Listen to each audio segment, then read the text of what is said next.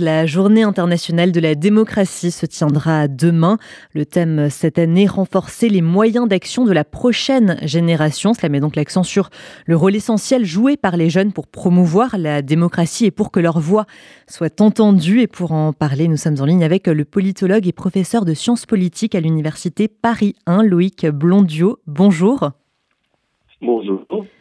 Merci euh, d'être avec nous. Alors d'abord, en quoi c'est important euh, de célébrer chaque année cette euh, journée internationale de la démocratie? C'est parce qu'elle ne relève en rien de l'évidence, qu'elle est fragile, vulnérable et que rien n'est acquis finalement? Ah ben oui, tout à fait. je crois qu'il n'y a, a, pas de cause euh, plus urgente à défendre que, que, celle de la démocratie lorsqu'on constate euh, sa régression un peu partout dans le monde, euh, soit de manière brutale, hein, lorsque s'opère un changement de régime, soit de manière plus plus insidieuse. on voit beaucoup de beaucoup de pays, y compris en Europe. Hein, je pense à la Pologne, je pense à la Hongrie, qui voilà se transforme euh, avec euh, un phénomène euh, tout à fait significatif qui est que des gouvernements élus s'en prennent à différentes formes de, de contre-pouvoirs et remettent en cause par exemple le, le pouvoir judiciaire et ça c'est vraiment un indice de régression de la démocratie.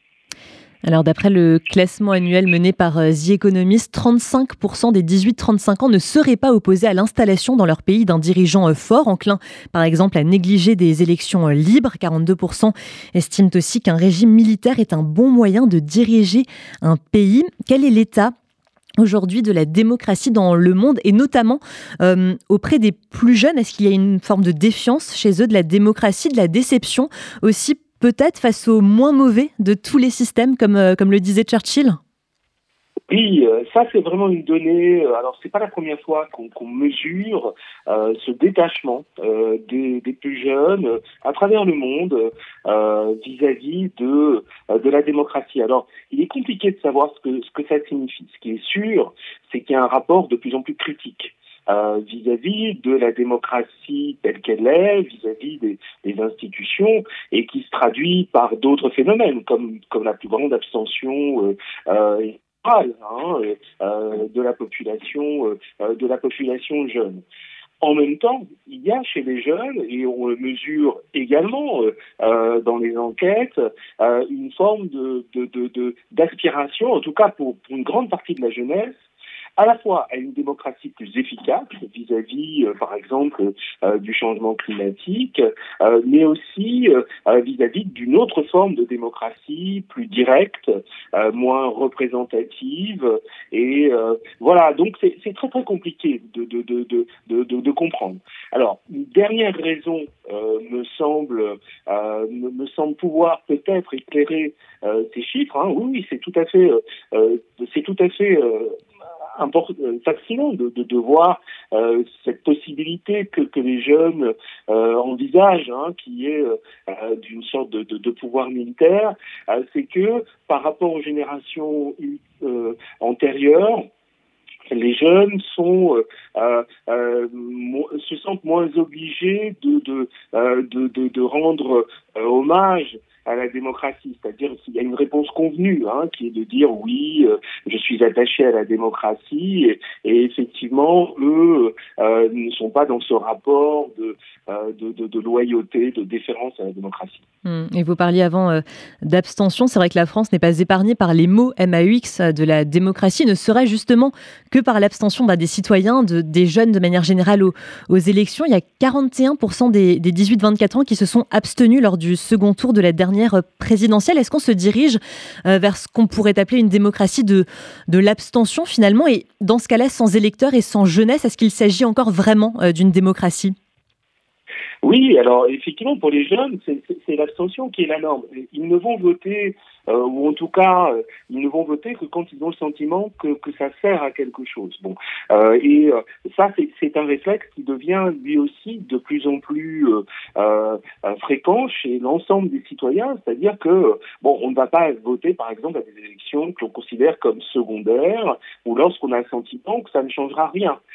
et donc, ce, ce, ce pessimisme, ce fatalisme par rapport à la démocratie, on le, on, le rencontre vraiment euh, euh, beaucoup, euh, beaucoup chez les jeunes. Oui, parler de la démocratie de l'abstention, c'est quelque chose qui me paraît légitime, et ça, ça a des conséquences.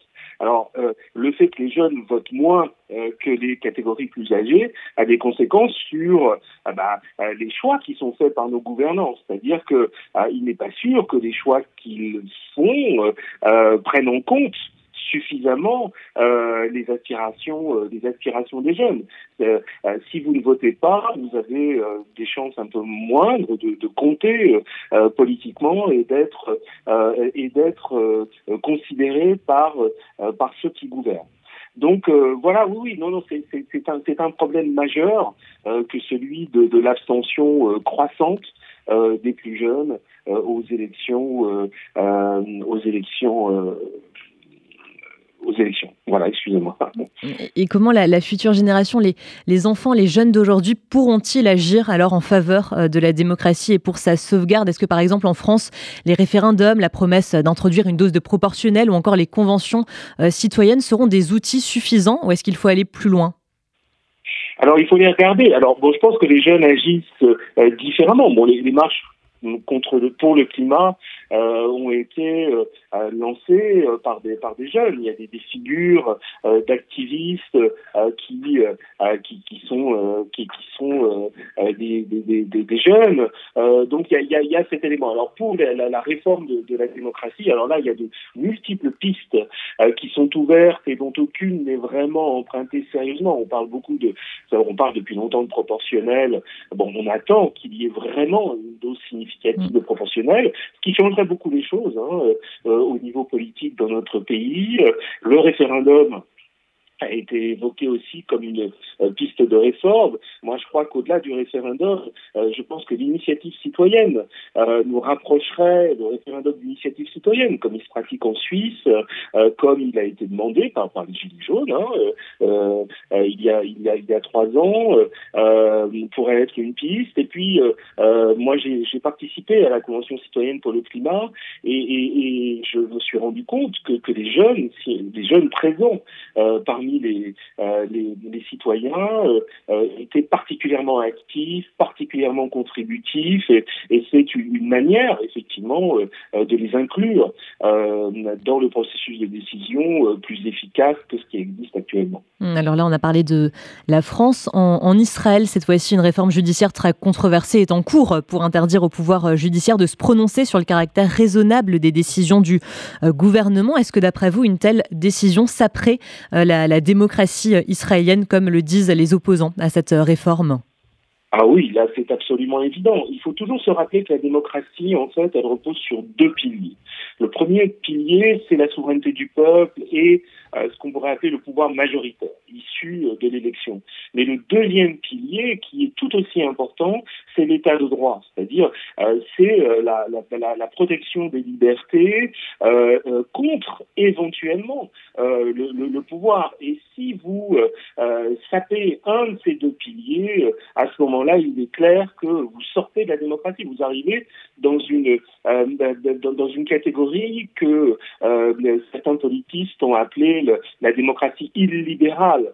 C'est-à-dire que certes, effectivement, votre, pouvoir euh, peut se revendiquer d'une légitimité euh, populaire, euh, mais en même temps, sans garantie des libertés fondamentales, sans garantie, par exemple, de la protection de, de, de, l'opposition, de, des minorités, à ce moment-là, on ne peut plus dire que vous êtes dans une démocratie équilibrée, et de mon point de vue, vous n'êtes plus en démocratie réellement.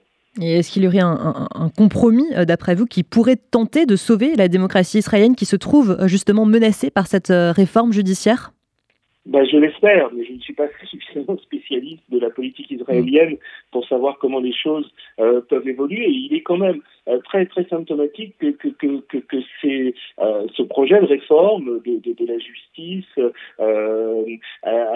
ait suscité une mobilisation très importante. L'une de mes inquiétudes ailleurs dans le monde, c'est de, de, de, regarder comment les choses se font sans véritable mobilisation populaire pour, la démocratie, comme si nous avions le sentiment qu'elle allait de soi hein, et, et qu'elle ne méritait pas euh, d'être protégée. Or, euh, elle mérite, elle mérite des soins, euh, des soins constants, une attention constante. Il faut, par exemple, qu'en France, même en France, nous soyons très attentifs à la manière dont nos libertés reculent, dont, d'un certain point de vue, les pouvoirs, par exemple, dont dispose la police augmentent, etc. Et je trouve qu'il n'y a pas suffisamment de mobilisation sur ces sur ces questions-là. Nous sommes trop passifs vis-à-vis de ces révélations démocratiques. Merci beaucoup Loïc Blondiot pour euh, toutes ces précisions. Je le rappelle, vous êtes politologue et professeur de sciences politiques à l'université Paris 1. Merci beaucoup et très bonne journée à vous. Merci à vous.